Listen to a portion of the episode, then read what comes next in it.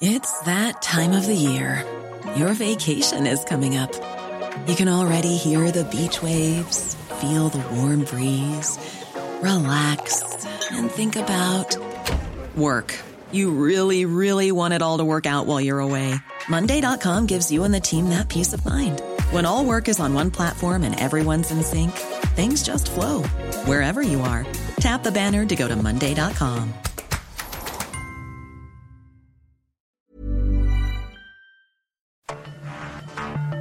Cada noche, los expertos se reúnen para debatir los temas que hacen historia en una mesa de análisis distinta.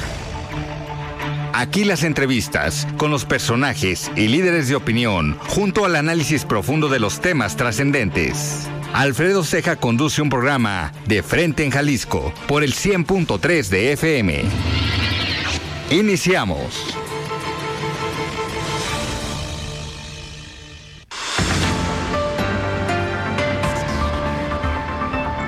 Hola, ¿qué tal? Muy buenas noches. Bienvenidos a una emisión más de De Frente en Jalisco, aquí en Heraldo Radio Jalisco. Hoy jueves 23 de marzo quiero agradecer como todos los días en los controles técnicos a Antonio Luna, en la producción y redacción de este espacio a Ricardo Gómez y recordarles nuestro número de WhatsApp para que se comuniquen con nosotros el 3330 1779 66. El día de hoy vamos a tener esta mesa de análisis de todos los jueves con Iván Arrazola. Además vamos a platicar con Carlos Villaseñor Franco, él es presidente de Coparmex Jalisco. Como cada jueves vamos a escuchar la participación de Federico Díaz, él es presidente de Expo Guadalajara, y también tendremos una comunicación con el comentario de Mario Ramos, él es el consejero del Instituto Electoral y de Participación Ciudadana del estado de Jalisco.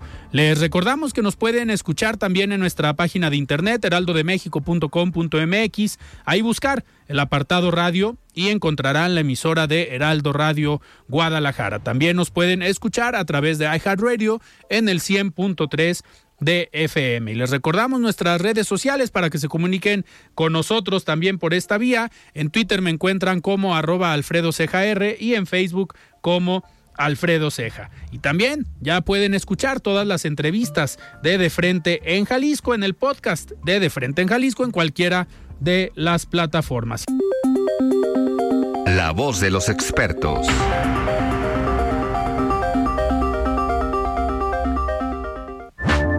Muy bien, siete de la noche con seis minutos y antes de iniciar esta mesa de análisis de los jueves, vamos a escuchar el comentario de Federico Díaz, presidente de Expo Guadalajara. Estimado Federico, ¿cómo estás? Buenas noches.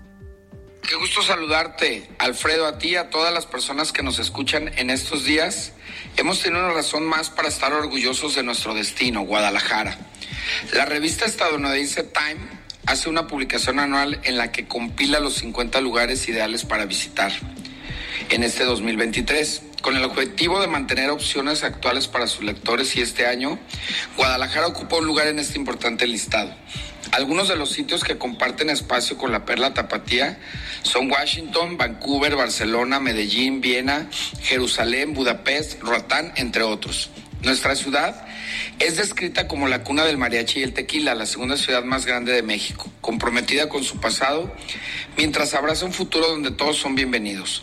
Una expresión que los zapatillos podemos constatar diariamente. Time también describe a Guadalajara como una metrópoli ciclista que destaca por brindar un momento semanal a los ciclistas a través de la vía recreativa y de la nueva estructura vial de la ciudad que brinda un importante espacio para las bicicletas.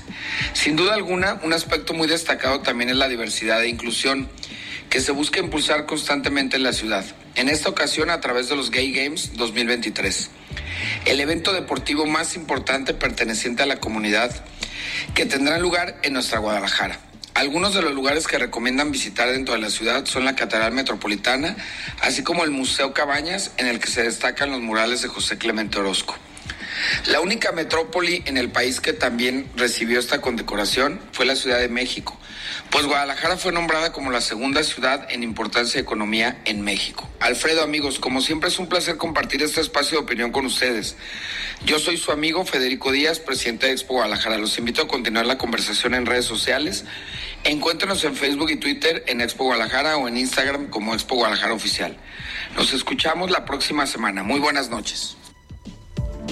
Muchísimas gracias Federico por este comentario. Y ahora sí, empezamos esta mesa de análisis de los jueves. Estimado Iván Arrazola, ¿cómo estás? Buenas noches. Hola Alfredo, buenas noches, ¿cómo estás? Si me permites, quiero enviar una felicitación a mi esposa que hoy cumple años, Mariana.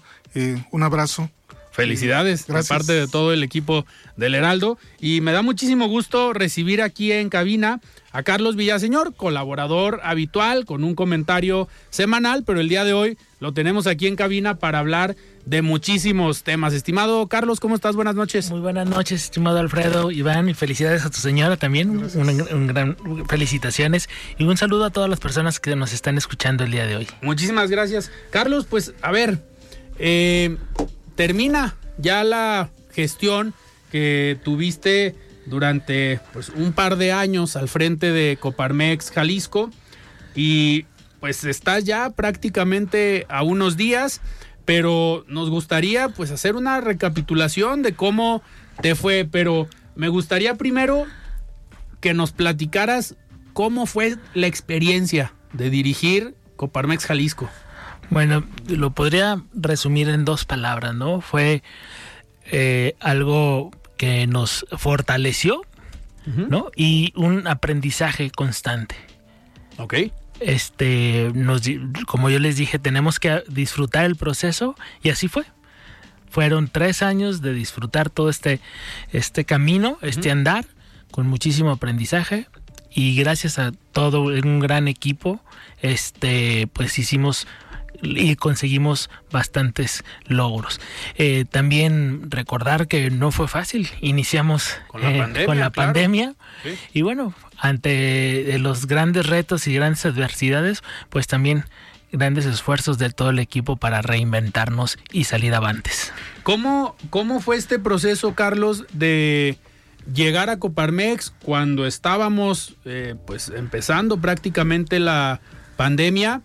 Y pues la necesidad de reinventarse, de dirigir un organismo, pero de manera distinta. Pues, algunos meses fue prácticamente virtual la representación, se cancelaron eventos, no había estos foros eh, que acostumbra el sector empresarial, donde haces networking, relaciones públicas. Pues al final todo eso se tuvo que frenar durante un tiempo. ¿Cómo fue esta dinámica para dirigir un organismo empresarial en un contexto tan complicado. Bueno, este, efectivamente nuestro compromiso, nuestra asamblea para tomar protesta iba a ser el 24 de marzo, ¿no? Días antes nos habíamos, este, se había cancelado, se había, nos habíamos confinado y solamente las actividades esenciales eran las únicas que podían operar. En ese momento, pues todos nos fuimos a nuestras casas, este, y en tan solo unos días nos reinventamos y empezamos a trabajar mediante las plataformas digitales eh, y empezamos a dar asistencia a nuestras empresas eh, con una gran aceptación y a través de estos de estas herramientas estuvimos dando información, estuvimos capacitando de cómo las empresas esenciales que seguían trabajando se tenían que cuidar. Y todo eso lo hicimos este sobre la marcha, aprendiendo y lo que aprendíamos inmediatamente lo aplicábamos y fue como nos reconvertimos. Y a, a un par de días ya estábamos este con material informando, capacitando y empezamos a darle. No había. Y, dentro de estos eh, logros que pudieras destacar, al final Coparmex pues tiene tanto emprendedores, jóvenes, este famoso grupo de grandes empresas.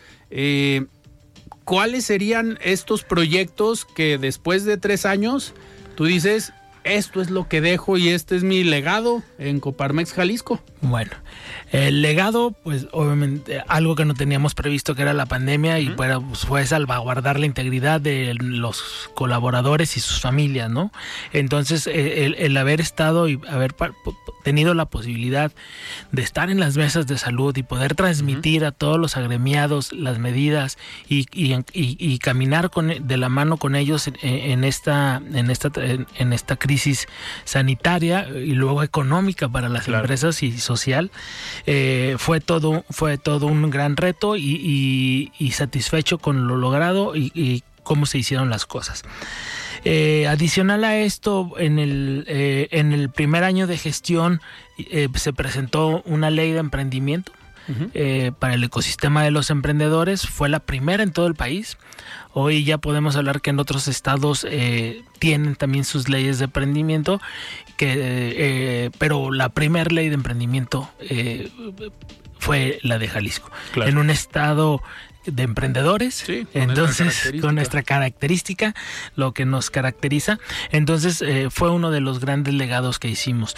También recordarles la implementación del sistema de justicia laboral el, eh, con el tema de las la OPD de conciliación, que también eh, gracias a la, al trabajo en equipo con el gobernador y con todo su equipo, logramos eh, ser la única OPD en todo el país y en toda la- Latinoamérica con un órgano tripartita. Esto significa que estamos, eh, está gobierno, te- tiene un asiento o, el sindicato de los trabajadores, un sindicato de los trabajadores y tiene un asiento la institución Coparmex por ser el, el sindicato de los empleadores. Ok. Entonces este también fue uno de los grandes grandes este eh, legados que dejamos en la institución eh, de este trabajo en equipo.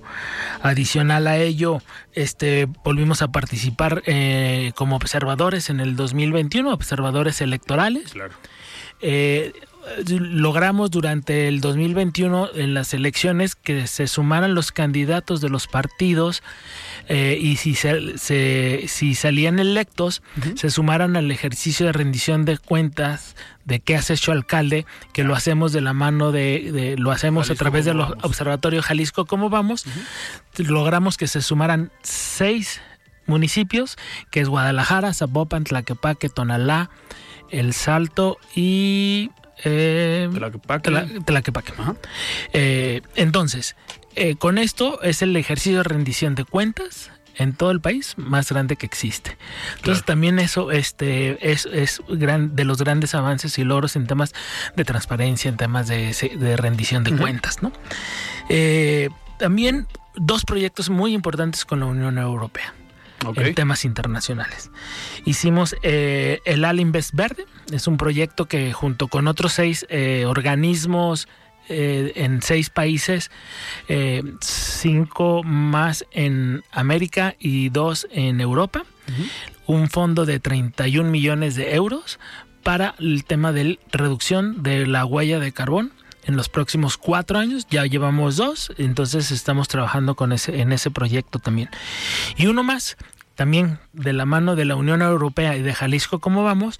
Un proyecto para la atención a jóvenes eh, eh, con temas de eh, pobreza extrema, temas de discapacidad, mujeres, eh, madres solteras o mujeres embarazadas, este y eh, personas con algún tipo de discapacidad y, y, eh, jóvenes también en, en po- pobreza extrema.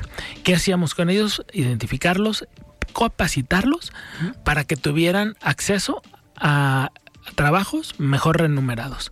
Ese, ese es otro proyecto que hicimos, como te digo, de la mano de la Unión Europea y Jalisco, ¿cómo vamos? Eh. Entonces, en resumidas cuentas, en estos tres años sí se, se dicen poco, pero fueron Pero hubo proyectos pero hubo y hubo muchos trabajo. proyectos, mucho trabajo. Adicional a los todo el, del tema de los impuestos, el impuesto sobre nómina que se hizo un fideicomiso para la reconstrucción de las escuelas. Eso, eso cómo va, Carlos. Sí, Va- digo, ya se les está cobrando, ya lo están pagando, digamos. y ya se han ya se hizo el primer eh, el año pasado se ya se re- ya se reconstruyeron y algunas rehabilitaron escuelas. algunas escuelas.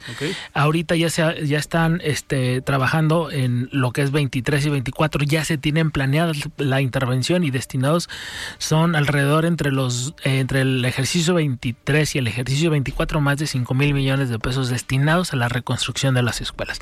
Recordemos que cuando se hizo el censo se requerían de más de 35 mil millones de pesos para poner las escuelas en una eh, cal- eh, con una eh, digna, ¿no? De una Claro. manera digna. Hay, hay escuelas que no tienen baños, hay escuelas que los techos son de lámina, no tienen ventanales, están por la pandemia también muchas escuelas fueron vandalizadas, sí, se deterioraron, les robaron hasta los cables, conectores, la bomba de agua, los baños los arrancaron, o sea, increíble lo que nos encontramos y lo que de lo que nos percatamos. Entonces, bueno, todo eso también es un gran proyecto que se hizo. Y el otro proyecto, el, el otro fideicomiso, que es el FIMJA, que es el fomento para la inversión, para apoyar, apoyar a la micro y pequeña empresa, es las empresas que le venden al gobierno pueden donar 5 al millar ese dinero se va a un fideicomiso y con ese dinero este, se han hecho eh, a través de FOJAL apoyos económicos por más de eh, ya por más de 60, 240 millones de pesos en créditos otorgados por eh, los apoyos que se han logrado con este fideicomiso. Que al final ahí, al menos en este fideicomiso, ven un retorno porque al final se está apoyando al mismo sector empresarial a partir de emprendedores o empresarios más pequeños pero en el tema del impuesto sobre nómina, pues entra en una, digamos, dinámica o en una labor más social, pero también muy importante como es la educación. Que al final ahí la, la capacidad de negociación me imagino que debió ser muy, muy fuerte. ¿Por qué? Porque recuerdo que ya hace algunos años, estoy hablando a lo mejor de ocho años en la administración pasada, se propuso también eh, aumentar el tema del impuesto sobre nómina. Creo que querían enfocarlo a algunos temas de innovación, no propiamente educación. Y los organismos empresariales en ese momento sí dijeron, oye, no, espérame, eso no nos toca a nosotros y no vengas a subirnos el impuesto para una chamba que te toca a ti gobierno. Entonces aquí por el digamos por el tema que era la educación, un tema una parte más humana y social, creo que la negociación fue distinta. Sí, bueno, el, impuesto sobre nóminas, yo les digo que es como un, un, impuesto dirigido. Entonces tenemos la capacidad de decidir en, en, qué, en qué aplicarse. En este caso, la educación, pues es capacitación para que en un futuro estas personas que se capaciten en estas escuelas, que terminen, eh, vayan completando sus, sus eh, grados escolares, puedan este, después eh, llegar a las empresas de una manera más capacitada. Eh, también hay que recordar que este una vez que se empiecen a reconstruir todas las y se terminen de reconstruir las, las escuelas hay que también de la mano trabajar en el equipamiento y en la calidad educativa entonces es un gran esfuerzo eh, es, es, un fideicomiso que maneja eh, muchísimos millones de pesos y también otra, otra, otro dato interesante, por cada peso que los, eh, que los empresarios aportan a este fideicomiso por este impuesto, el gobierno pone otros 50 centavos. Claro. Iván, adelante. Carlos, de, de esta experiencia que has vivido a lo largo de estos tres años, ¿podrías escribir un, un libro, quizás varios, sobre pues este proceso de, de, adaptación de una situación muy, muy complicada como lo es la pandemia a pues este regreso que fue gradual, pero eh, ya, ya ahora estamos con, con todo. Eh, en algunas declaraciones que has hecho has señalado que, eh, bueno, Jalisco en, en, en, buena medida tiene un futuro promisorio, se han creado una importante cantidad de, de, empleos. Eh, de cierta forma se va por la ruta correcta, pero ¿cuáles son tus preocupaciones? Eh, ¿Qué es, digamos, eh, aquello en lo que tendríamos que tener alerta de aquí al, al 2024, de aquí a los próximos dos años que seguramente van a ser pues trascendentales para el país? Bueno, los grandes retos es el cuidado de las instituciones. Hoy vemos cómo eh, desde el gobierno federal, desde el Palacio Nacional, este, han estado atacando a las instituciones, en este caso y más recientemente al INE, pero hemos visto cómo cuando las reformas no avanzan sacan leyes y entonces da pie a los amparos. Y se han podido detener algunas, algunas otras no, no se han podido lograr las inconstitucionalidades. Ahorita la batalla es eh, eh, defender nuestra democracia, nuestra libertad. Eh, los mexicanos nos costó más de 30 años poder generar esta institución. Yo creo que ese es un gran reto que tenemos, pero todos, todos los ciudadanos, si no salimos a las y a externar nuestra preocupación por el ataque al INE. Ahora, este, mañana podría ser tarde.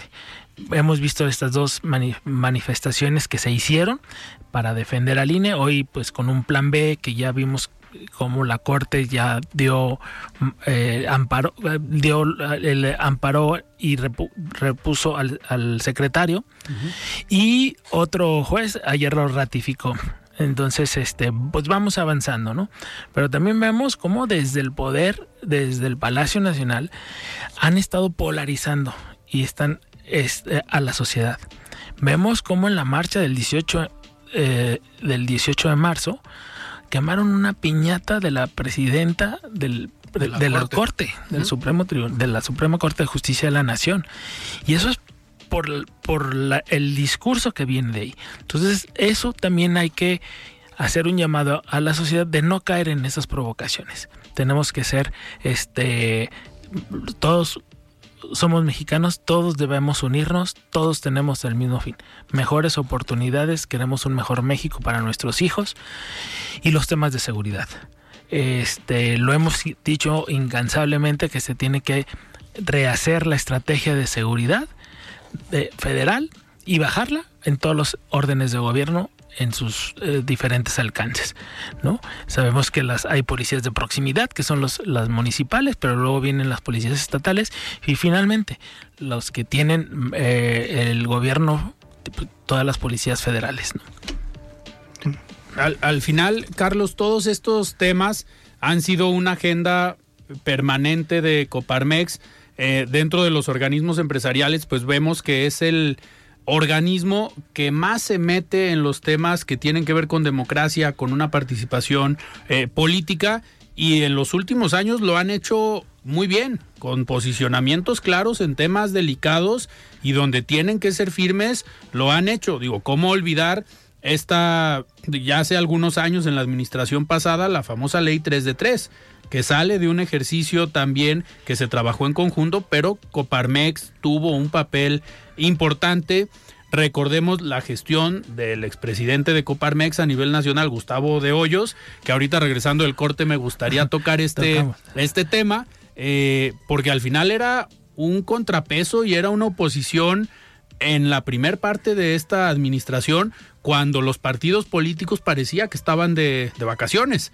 O sea, el único contrapeso y el que salía a decir está mal presidente era Gustavo de Hoyos como presidente de Coparmex.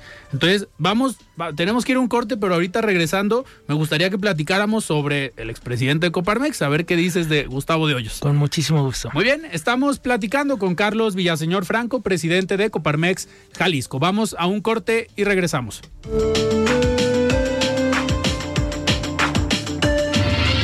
Con Alfredo Ceja y su análisis de frente en Jalisco por el Heraldo Radio 100.3. Habla Mario Delgado Abrazar con su pensión a nuestros adultos mayores, lanzar a nuestros jóvenes con sus becas a la conquista de sus sueños, incrementar más del doble el salario mínimo y luchar por la felicidad de los demás, eso es el humanismo. Esa es la esencia de la transformación que encabeza Andrés Manuel López Obrador. Por eso tiene el apoyo de nuestro pueblo. En este 2023 sigamos haciendo realidad una patria fraterna y en paz, por el bien de tu familia y de los más pobres. Amor, con amor se paga. Morena, la esperanza de México. Gracias a ti, Heraldo Media Group se vuelve a colocar a la cabeza como el grupo de medios digitales con más visitas únicas, con 16.7 millones de visitantes según la información de Comscore enero 2023. Gracias por tu confianza, gracias por tu compromiso y sobre todo, gracias por tu permanencia. Seguiremos comprometidos en compartir la información que necesitas y el contenido que buscas.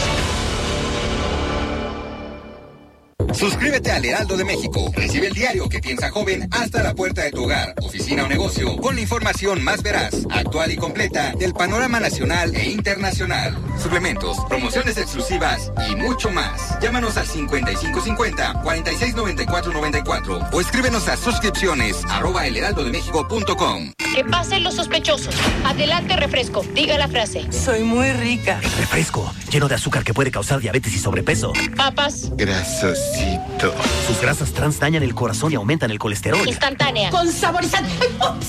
Sabores. Con tanto sodio aumenta la presión arterial y el riesgo de enfermedad del corazón. ¿Reconoces al culpable? Sí, todos. Los culpables de una mala alimentación provocan daños a la salud. Los alimentos saludables cuidan de ti. Secretaría de Gobernación. Gobierno de México. Para garantizar el interés superior de niñas, niños y adolescentes y cuidar su sano desarrollo, el Senado de la República aprobó reformas legales para impedir la discriminación en instituciones educativas. Promover sus derechos humanos, propiciar actividades recreativas y culturales. Y garantizar su acceso a la ciencia, la tecnología y la innovación. Se mejora así la vida y se protege el futuro de las nuevas generaciones. Senado de la República. Sexagésima quinta legislatura. Desde Guadalajara, la mejor señal informativa y de contenido del país. XHAV-FM, Heraldo Radio Jalisco, en el 100.3 FM, con la H que sí suena y ahora también se escucha. Mesa de análisis de frente en Jalisco, con Alfredo Ceja. Continuamos. Estamos de regreso aquí en De Frente en Jalisco. Son de las 7 de la noche con 29 minutos. Estamos platicando con Carlos Villaseñor Franco, presidente de Coparmex Jalisco. Carlos, ahorita hablábamos de esta eh, presencia que ha tenido Coparmex en los temas eh, políticos que, pues, no. Everyone knows therapy is great for solving problems, but getting therapy has its own problems too, like finding the right therapist fitting into their schedule, and of course, the cost. Well, BetterHelp can solve those problems. It's totally online and built around your schedule. It's surprisingly affordable too. Connect with a credentialed therapist by phone, video, or online chat, all from the comfort of your home. Visit betterhelp.com to learn more and save 10% on your first month. That's BetterHelp H E L P. Millions of people have lost weight with personalized plans from Noom like Evan, who can't stand salads and still lost 50 pounds. Salads, generally, for most people, are the easy button, right? For me, that wasn't an option. I never really was a salad guy. That's just not who I am. But Noom worked for me. Get your personalized plan today at Noom.com. Real Noom user compensated to provide their story. In four weeks, the typical Noom user can expect to lose one to two pounds per week. Individual results may vary. Podemos olvidar la gestión de Gustavo de Hoyos como presidente de Coparmex a nivel nacional y esta, este contrapeso y esta oposición o los mensajes fuertes que daba hacia el Poder Ejecutivo. Hoy vemos a un Pepe Medina, el actual presidente de Coparmex, que tiene otro estilo, pero es más negociador. Ahorita en el corte nos platicabas sobre también los logros de esta gestión a nivel nacional. ¿Qué nos puedes decir teniendo otro, eh, otro toque en Coparmex, pero también se han tenido resultados. No solamente es hablar en el micrófono y criticar al presidente o decirle las cosas que está haciendo mal, sino que también se pudieron lograr cosas con otro estilo. Sí, bueno, recordando y lo comentábamos ahorita, ¿no? Eh, en la primera parte de la gestión del actual gobierno federal, del presidente eh, Andrés Manuel López Obrador, eh, Gustavo, eh, su estilo era más de choque, era más frontal, era decir las cosas, pero también recordemos que en ese momento no había quien dijera algo, ¿no? Los partidos políticos estaban muy callados, acababan de perder las elecciones, este, se sentían, yo creo que derrotados. seguramente eso influyó eh, en, el, en el ánimo y pues realmente estaban eh, totalmente apagados y no había contrapesos. Eh, por otro lado, los, organismos empresariales también no, salían, entonces el estilo de Gustavo funcionó durante los primeros años. Después viene el relevo, viene el relevo de José el actual presidente de Coparmex Nacional, con otro estilo, un estilo más de negociación, más de mediación, donde tenemos, eh, se lograron tener espacios de diálogo, ser escuchados y en algunas ocasiones sí fuimos tomados en cuenta y sí se vieron reflejados esos, esas recomendaciones. Comentábamos que platicaba eh, del tema, por ejemplo, cuando se hizo la reforma del, del outsourcing, el tema del, del para eh, poder dar un plazo que, fuera gradual, que tuviera cierta, ciertos lineamientos. Y la idea principal o el, plan original eh, se, en base a, diálogos y consensos con argumentos técnicos y, económicos, sociales, logramos tener una reforma mucho más mediática y mucho más eh, benéfica para todas las partes.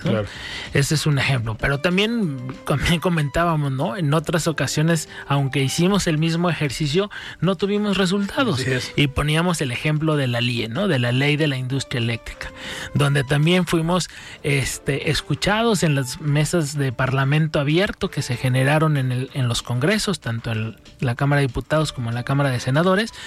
Sin embargo, aun cuando dimos todos los argumentos técnicos, este, económicos, sociales, y que había mejoras, cosas que sí se podían mejorar, este, no fueron tomados en cuenta, fuimos escuchados, mas no tomados en cuenta, y bueno, eso empezó a dar y dio pie a las a los amparos y hoy vemos una este pues una industria eh, eléctrica este, mermada donde debíamos teníamos que haber tenido eh, generado eh, en el sexenio 8500 megas de para generación eh, llevamos 350, o sea, una sola planta se ha puesto en funcionamiento y eso va a ser una crisis porque el día de mañana, aun cuando están llegando las inversiones a México, no va a haber energía para poderles prender y que funcione, ¿no?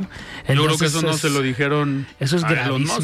Es gravísimo. Además, recordemos que venía Comisión Federal de Electricidad de ganar en el 16, 17 y 18 y a partir del 19, 20, 21 ha perdido más de 250 mil millones de pesos, más otro tanto en subsidios.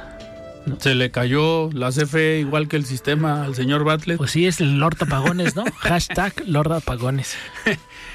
Carlos, y a ver, hoy la aspiración de Gustavo de Hoyos, como ya levantó la mano aquí mismo en De Frente en Jalisco hace algunos meses, pues dijo que sí le gustaría encabezar este proyecto eh, para dirigir México. ¿Cómo ven desde Coparmex que un expresidente de Coparmex, ciudadano, obviamente, levante la mano y diga, quiero ser presidente de México? Como eh, lo comentábamos, como ciudadano tiene todo el derecho y está en todo su derecho de participar y, levantar la mano para ser pre-precandidato, ¿no? Y que los partidos políticos, si así lo deciden y lo ven bien, puedan tomarlo en cuenta. Eh, por parte de, la institución sabemos que nos, nos reconocemos como 100% eh, políticos, pero 100% partidistas. En ese sentido, Gustavo de Hoyos, porque así lo marcan nuestros estatutos, cuando quieres contender por un cargo de elección popular o entras a las filas y, tomas eh, eh, a cargo una función pública, eh, tienes que renunciar de la institución. Y así lo hizo. Inmediatamente fue, presentó su carta y su, desafiliación a, la institución. Una vez que termine su proceso y sea nuevamente ya eh, haya pasado eh, el, proceso, electoral. y lo que él guste, puede, si no fue, si no llegó a un, a un cargo de elección popular, podrá regresar a la institución. Entonces, en ese sentido, como cualquier ciudadano, este, si levanta la mano, podrá, podrá y lo recibiremos como a cualquier otro precandidato o candidato para escuchar las propuestas que tenga para mejorar el país. Carlos, y ya para, para terminar, eh, estás prácticamente a unos días de entregar la presidencia de Coparmex Jalisco y hoy vemos algunos ex líderes empresariales que están en política. Simplemente Mauro Garza, expresidente de Coparmex Jalisco, hoy es diputado federal. ¿qué viene para Carlos Villaseñor? ¿Seguirás participando en Coparmex a nivel nacional? ¿Hay algo que siga para los próximos años? ¿O dices a mi empresa porque le dediqué mucho tiempo a Coparmex y hay que atender también los negocios? No, eh, bueno, efectivamente primero, bueno, estar, estamos, estaremos reincorporándonos a las empresas. Este traemos proyectos nuevos que hay que estar eh, liderando y poniendo en marcha, ¿no? Por otro lado, en los temas eh, de Horas México, que yo le llamo, al estar en Coparmex, eh, el, el, actual presidente nacional, José Medina Mora, me invitó y a partir de enero soy vicepresidente nacional de Finanzas y Fortalecimiento Estructural Institucional de Coparmex eh, Nacional. Entonces, este, pues estoy, estoy por este ya todo el 2023 tengo este compromiso con José, eh, con la vicepresidencia de finanzas, como lo comenté, y estaremos ahí eh, desde ahí, desde esta trinchera trabajando, ¿no? Como les digo, hoy hubo, hay un cambio, salgo de la cancha y me voy a la, a la, a la banca, pero seguiremos este dando y construyendo por eh, tener mejores opciones. Recordemos que desde la institución hemos trabajado por la calidad de los empleos y seguiremos trabajando con ello. O sea, se han incrementado los salarios, se han incrementado los días de vacaciones, se han incrementado las pensiones. Entonces, eh, como institución tenemos mucho que dar por todos los eh, por todos los mexicanos. Perfecto, Carlos. Pues yo te agradezco que hayas estado hoy aquí en de frente en Jalisco y seguro que vamos a seguir platicando y vamos a seguir coincidiendo y ya te estaremos entrevistando ahora con la camiseta o la cachucha de Coparmex a nivel nacional. Claro, muchísimas gracias y encantado. Eh, yo eh, atento a sus invitaciones. Muchísimas gracias, Alfredo. Muchísimas gracias, Iván. Un gusto haber participado y un saludo a todas las personas que nos escucharon el día de hoy. Perfecto, pues platicamos con Carlos Villaseñor Franco y es momento de escuchar el comentario de Mario Ramos, él es ex consejero del Instituto Electoral y de Participación Ciudadana del Estado de Jalisco, a quien tenemos ya en la línea. Estimado Mario, ¿cómo estás? Buenas noches. Buenas noches, Alfredo. Un saludo a ti y a todo el auditorio del Heraldo Radio. Muchas gracias. Pues bien, las descalificaciones que el presidente de la República ha lanzado estos últimos días en contra del Departamento de Estado de los Estados Unidos, pues siguen encendiendo las discusiones mediáticas y también en las redes sociales, ¿no? Esto se encamina hacia un mayor desgaste, cada vez poquito más crítico de la relación bilateral de México con Estados Unidos. El Ejecutivo Federal llama departamentito y tacha de mentirosos a los funcionarios estadounidenses que señalaron algunas de las realidades de nuestro país. Por ejemplo, la tortura, desapariciones forzadas, abusos policiales, entre otros. Y por supuesto, el departamento contesta cada vez con mayor contundencia y sigue, y sigue, continúa marcando los pendientes que el presidente se niega a reconocer y aceptar. Esta vez es el secretario de Estado norteamericano, Anthony Blinken, eh, quien afirmó en el Senado del país vecino que los cárteles del narcotráfico controlan territorios por encima de los alcances gubernamentales e insistió en el clima de inseguridad que prevalece en México. Este ambiente enradecido ha provocado por parte de México ante el responsable de la política exterior de los Estados Unidos, eh, bueno, pues esto parece que no, no cuadra ¿no? con la política pacífica y de diálogo que recientemente había marcado el canciller mexicano. En su búsqueda de alcanzar consensos y acuerdos por una mejor relación entre ambos países, parece, parece que esto está en pausa. Eh, sería ideal que el gobierno mexicano, de tener la capacidad, eh, desvirtuara con datos, con cifras, con evidencia los dichos por el Departamento de Estado pues simplemente refutar estos señalamientos con eh, argumentos en las conferencias de prensa y etiquetando con calificativos que pues no no son propios de las relaciones diplomáticas entre los estados. Así pues, en la antesala de elecciones, tanto en México como en Estados Unidos, ambos gobiernos se desgastan en una guerra inútil de declaraciones que lejos de abonar a la solución de los temas de ambos países, pues esto genera polarización en las posturas políticas de ambas naciones y complican la cooperación que debiera prevalecer en ambos países para este, atender estas graves problemáticas que estamos sufriendo a, en ambos lados de la frontera. México, por su parte, puede mantenerse al margen de todos aquellos eh, declaraciones también y, e intervenciones en la política interior, en la política doméstica de Estados Unidos, pues para exigir también eh, que no intervenga y se respete la soberanía de México. Esperemos que prevalezca el diálogo, la cordura, eh, para que en ambos países se busquen las soluciones que tanto están afectando en un lado y en otro de la frontera. Ese es mi comentario, Alfredo. Pues un tema sin duda interesante, Mario, que ahorita vamos a platicar, de hecho, con, con Iván Arrazola. Y pues vamos a esperar a ver quién de los dos cede, porque también de parte de Estados Unidos, pues ya hubo eh, comentarios más fuertes, han subido el tono y pues alguno va a tener que ceder. Vamos a ver quién llega primero a la cordura. Exacto, eso, eso. Qué bueno, qué bueno que está ahí Iván, un experto, conocedor de la materia. Es bueno. Buenas noches, Alfredo. Un saludo al auditorio. Muchísimas gracias. Fue el comentario de Mario Ramos. Él es ex consejero del Instituto Electoral y de Participación Ciudadana del Estado de Jalisco. Iván, pues a ver, si quieres, vamos empezando con este, con este tema. Han sido semanas eh, complicadas en materia de seguridad, pero esto ya llevó a una dinámica entre ambos países, eh, obligada primero por los hechos lamentables en Tamaulipas, pero que han ido subiendo las declaraciones desde el Departamento de Estado, pues el presidente le llamó departamentito. A ver, ¿quién gana y quién pierde con estas declaraciones que al final son de ambos, de ambos lados?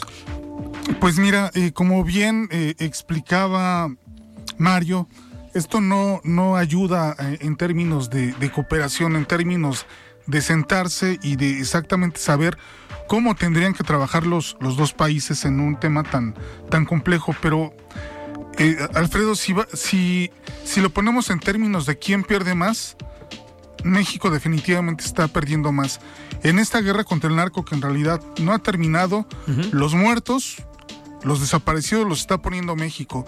Ciertamente en, el caso de Estados Unidos hay mucha gente que está muriendo por el consumo de fentanilo, pero la cantidad, la, violencia que se vive en México es por mucho más grande que en, que en Estados Unidos. Ya comentaba el presidente, bueno, es que... Eh, es más seguro México que Estados Unidos. Bueno. Depende. Si estás en Palacio Nacional, a lo mejor sí. Probablemente, pero ni siquiera en esos términos podemos hablar de que pueda haber comparación. El número de muertos eh, es menor en, Estados Unidos que, este, que en México. Y si lo vemos, por ejemplo, en términos de impunidad, México es uno de los países donde mayor impunidad hay. Entonces, esos datos simplemente lo que nos dicen es, hay una, una situación donde el Departamento de Estado de, los Estados Unidos lo que está señalando hace un informe sobre el tema de los derechos eh, humanos en el país y lo que nos dice es, hay soldados, hay policías, hay autoridades que están transgrediendo, que están violando los derechos humanos de los, de los ciudadanos. ¿Cuál es la respuesta del presidente ante esto? ¿Es una mentira? ¿Es un bodrio? No es cierto. De alguna forma, todo esto al presidente le sirve pues porque polariza, ¿no? Evidentemente, pero ¿dónde entonces está la responsabilidad del gobierno mexicano? De la, respuesta que le da eh, la, vocera del, del Departamento de Estado es Sí, no, reconocemos que Estados Unidos tiene sus problemas, pero nosotros no escondemos nuestros problemas abajo de la alfombra, tal como lo, lo, hace el, el, presidente López Obrador, ¿no? Que tenemos una crisis eh, fuerte en el país, la tenemos, ¿no? Pero evidentemente él dice, ya no hay masacres, ya no hay desapariciones, ya el Estado ya no es el que, el que reprime. Pero bueno, aquí tendremos que preguntarnos, ¿y dónde está la responsabilidad del Estado cuando se trata de brindarle seguridad a la, a la ciudadanía? Todos los días, Alfredo, podemos observar imágenes de a tal persona la, la secuestran, la secuestran a, plena luz del día, no sucede nada. Vemos el caso de los cuatro estadounidenses que exhibe las carencias que tenemos en materia de, seguridad, ¿no? Fueran personas de otro país, fueran personas mexicanas, todos estamos expuestos ¿no? a, la, a la inseguridad que se vive en el país. Entonces, me parece que aquí el presidente, si bien invoca estos términos de la soberanía, de nuestra independencia, suena un discurso hueco cuando en los hechos no, no puedes cumplir con, con esto que prometiste. Que, al final, pues no hay, pareciera una una estrategia para dar con esos eh, resultados que se esperarían y por eso tal vez esta eh, intención de cambiar la narrativa y de irse a un discurso o a una confrontación, eh, pero nada más de una mañanera hacia diferentes dependencias en Estados Unidos. y ahorita que comentabas, Iván, el tema de qué instituciones tenemos, pues al final otro de los temas ha sido este, pues esta ejecución que se dio también en Nuevo Laredo por parte de elementos del ejército mexicano que sorpresivamente el subsecretario de Derechos Humanos Alejandro Encinas pues hace declaraciones fuertes sobre el tema y posteriormente por ahora sí que no sabemos qué pasó, pero la Comisión Nacional de Derechos Humanos parece que la presidenta Rosario Ibarra pues despertó y emite también unas recomendaciones a la Secretaría de la Defensa Nacional, que es un indicador de que ahí pasó algo y pues mm, pareciera que al presidente ese tema no le importa, de eso no quiso hablar. No, de eso, de eso no opina, diría el presidente. Pero mira, no es nuevo, Alfredo. Recordarás este episodio donde la investigación sobre los, los 43 estudiantes desaparecidos de Ayotzinapa, hay un señalamiento muy claro sobre ciertos miembros del ejército a los cuales se les gira una, orden de aprehensión y después resulta que esa, eh, esas órdenes son suspendidas, ¿no? No, se, no se ejerce acción sobre esto. Y, y es claro que entre el subsecretario eh, Encinas y, y, la Sedena hay un conflicto, y hay un conflicto fuerte, ¿no? Pero cuando el presidente tiene que decidir, me parece que en muchas ocasiones se ha ido más por, ah, por defender a la Sedena que por ah, hacerle caso a su, a su secretario, a su subsecretario de Derechos Humanos. Aquí me parece que también hay un, un punto importante que se tiene que destacar, Alfredo, y es que inclusive dentro del propio ejército no están convencidos no están seguros de las labores que, están realizando. Realmente el uso político que el presidente, y no nada más este, desde Calderón, le han dado al ejército, ha también desgastado mucho a la, institución. Pero aquí me parece que hemos llegado a un exceso. Los ponemos a hacer aeropuertos, los ponemos a cuidar aduanas, los ponemos a cuidar las fronteras, a hacer refinerías y de paso también la seguridad de los, este, de los, de los ciudadanos. Desafortunadamente con esta administración nos quedamos sin un cuerpo policial profesional que se pueda encargar de la, de la seguridad de la ciudadanía en, este país. Todo se ha concentrado en Guardia Nacional, que en realidad Guardia Nacional y, Sedena son, pues son prácticamente, son prácticamente lo mismo. Exactamente, pero hacen las mismas funciones. En esas, y, y, y hay que recordar este tema también de que hubo una marcha donde precisamente un grupo de personas eh, eh, marcharon a favor de que, bueno, a estas personas que detuvieron en Tamaulipas las liberaran y parte de los de lo que se decía ahí de que la tropa no se toca, pues tiene que ver también con estas labores que eh, ponen a, hacer al ejército sin que estén capacitados para poder cumplirlas, ¿no? Totalmente. Iván, otro tema, nos quedan todavía cinco minutos. la noticia de ayer. Llega Miguel Ángel Osorio Chong a una reunión convocada por un grupo de senadores, no por él mismo, que era la coordinación. Y pues antes de que le quiten la coordinación, él decide entregar la coordinación. Una muestra más de que Alejandro Moreno está operando y sabe operar, porque mira que enfrentarse a un exsecretario de gobernación, al hombre más cercano del expresidente Enrique Peña Nieto, eh, pues no es cualquier cosa.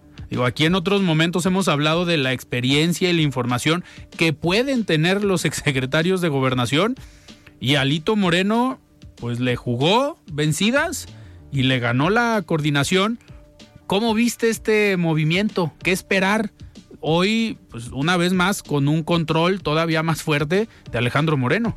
Le jugó muy rudo eh, Alito Moreno ya tenían diferencias desde hace rato. Desde que inició esta legislatura, recordarás que eh, Osorio Chong suspendió eh, un, evento que tenían los senadores del PRI por la presencia, llegó Alito. ¿no? Dijo, bueno, yo no, ya había un acuerdo, había un pacto de que Alito no, no iba a venir.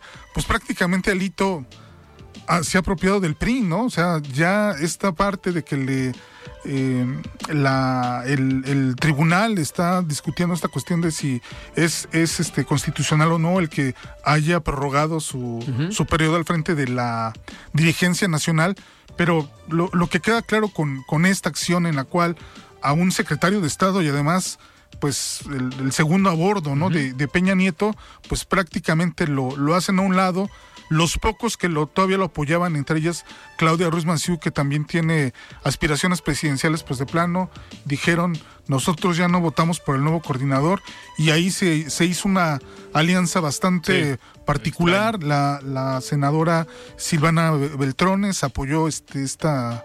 Eh, este movimiento. Este, este movimiento y este la reunión. ¿no? Así es, Beatriz Paredes. Beatriz Paredes ocho, ¿no? Se dice fueron los senadores del PRI que apoyaron a, a, Añorbe, que también Añorbe pues juega ahí un papel bastante este peculiar, ¿no?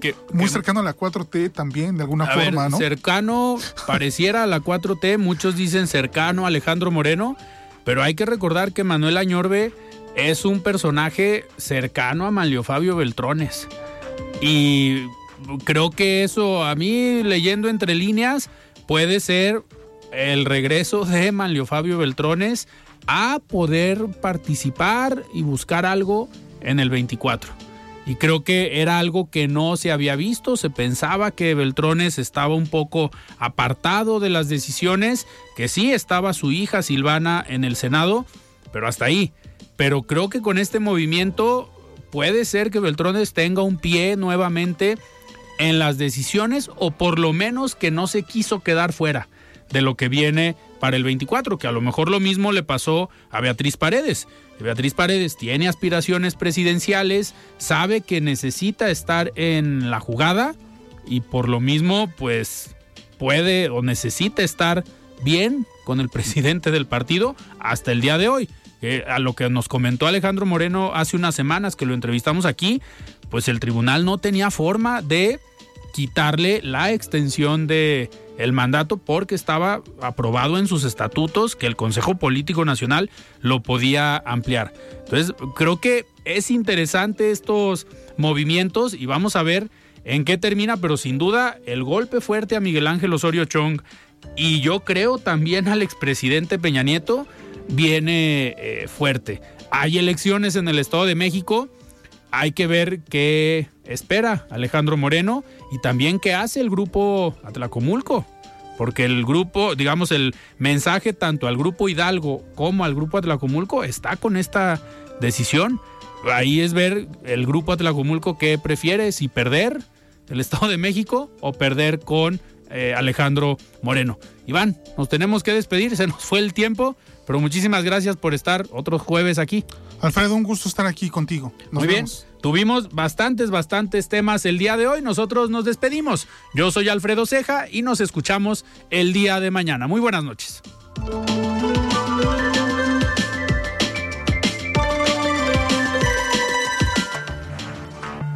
Alfredo Ceja los espera de lunes a viernes para que junto con los expertos y líderes de opinión analicen la noticia y a sus protagonistas. Esto fue De Frente en Jalisco, otra exclusiva de El Heraldo Radio.